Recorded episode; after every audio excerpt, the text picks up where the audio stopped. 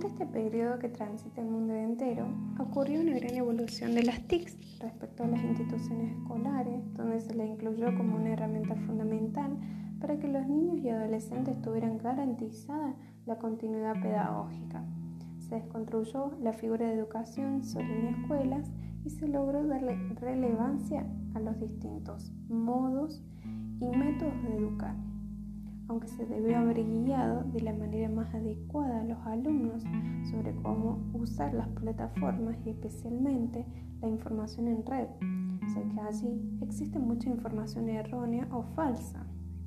La educación remota de emergencia, o mejor conocida como educación virtual, utilizó todos los medios posibles que brindaron las nuevas tecnologías, incorporando a la educación tradicional diversas herramientas y métodos de enseñanza,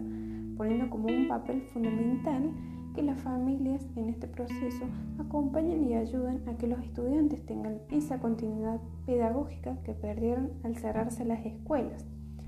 Fue una tarea muy difícil que tuvieron no solo los padres y docentes, sino también los alumnos, ya que al estar en su casa perdieron ese interés, y ganas por la educación.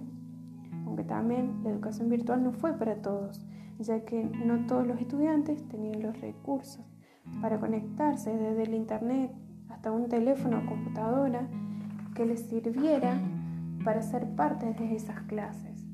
Queda claro que la educación y la tecnología van de la mano en estos momentos. Una necesita de la otra para que la educación, a pesar de la pandemia, continúe de una u otra manera.